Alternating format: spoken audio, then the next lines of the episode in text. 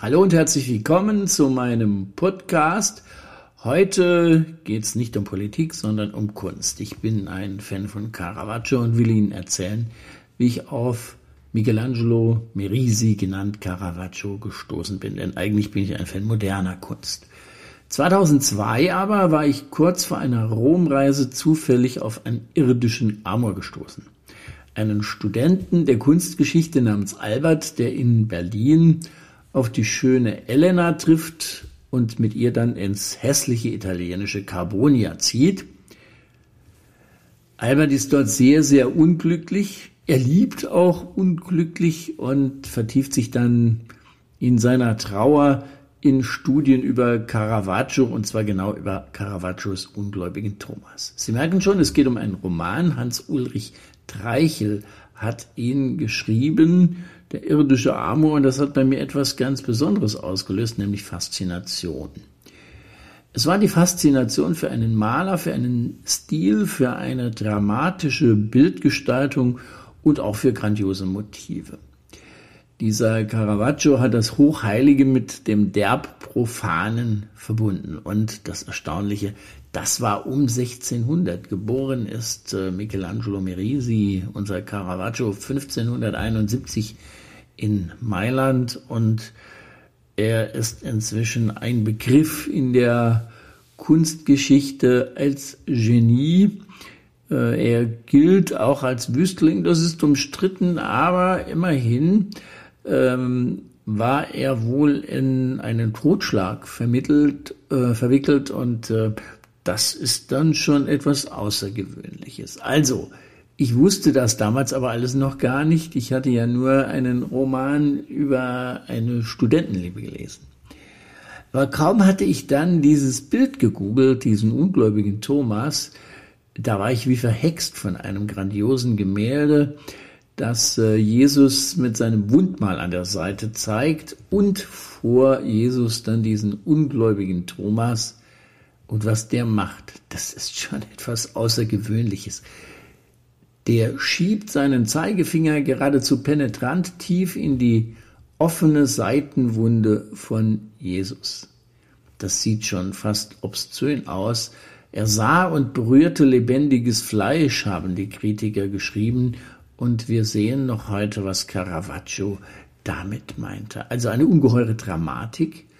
Es ist äh, fast eine Art von Vergewaltigung, auch das wird so von Kritikern beschrieben und äh, gläubige Menschen fragen natürlich, wie kann man Jesus und Thomas so darstellen? Ich dachte das eigentlich auch, war sehr zweifelnd, war aber angesichts auch fasziniert, angesichts des naturalistischen Stils und äh, habe dann in meiner Lektüre festgestellt, ja, im Grunde genommen soll das ja auch die Geschichte darstellen.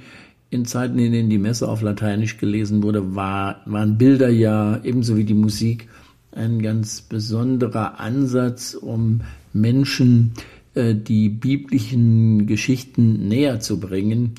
Und äh, dieses Ungläubige, dieses nicht wahrhaben wollen, dass da ein Wunder geschehen ist, auf der einen Seite und auf der anderen Seite der Schmerz von Jesus festzustellen, er hat dieses Wunder gemacht und dann gibt es welche, die wollen das gar nicht glauben und anerkennen.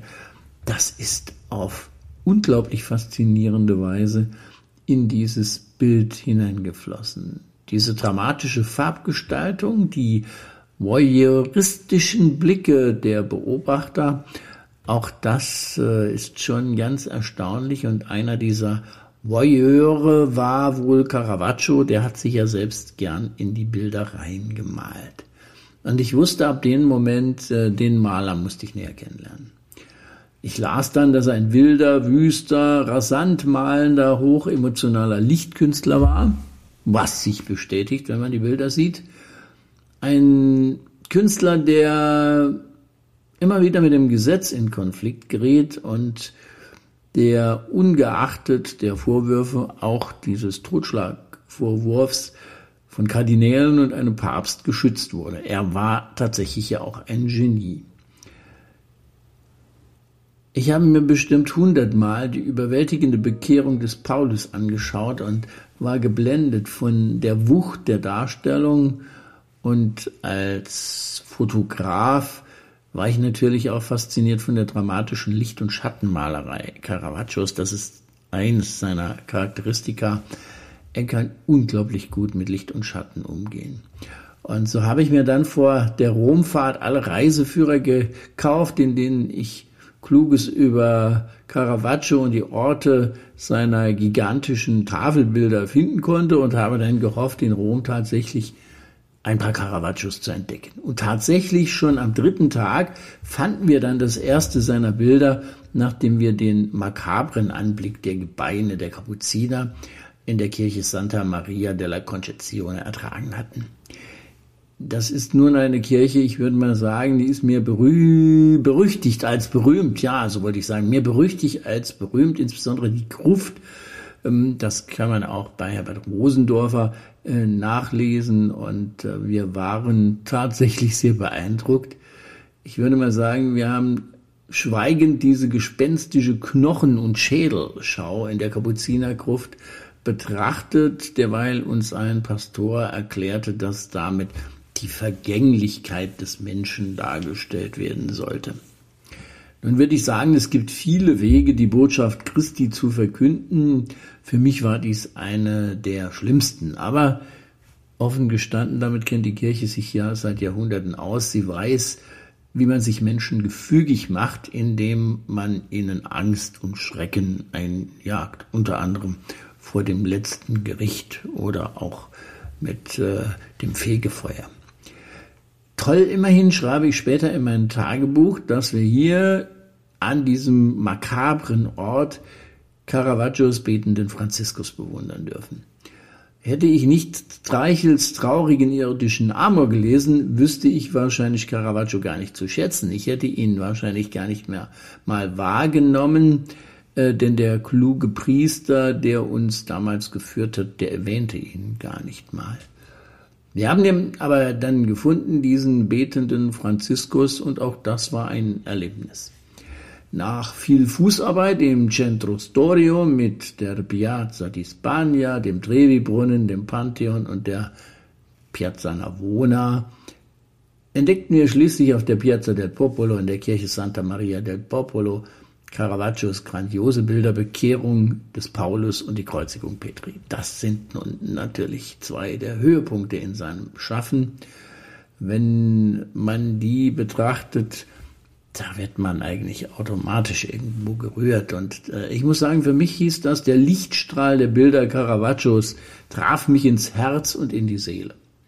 Seither habe ich, der ich ein Fan moderner Kunst bin, viele Caravaggios schätzen und lieben gelernt und seine wüsten Abenteuer habe ich auch mit wachsendem Interesse vernommen. Die gibt es als Roman. Es gab sie kürzlich auch im Fernsehen als Film. Also durchaus spannend.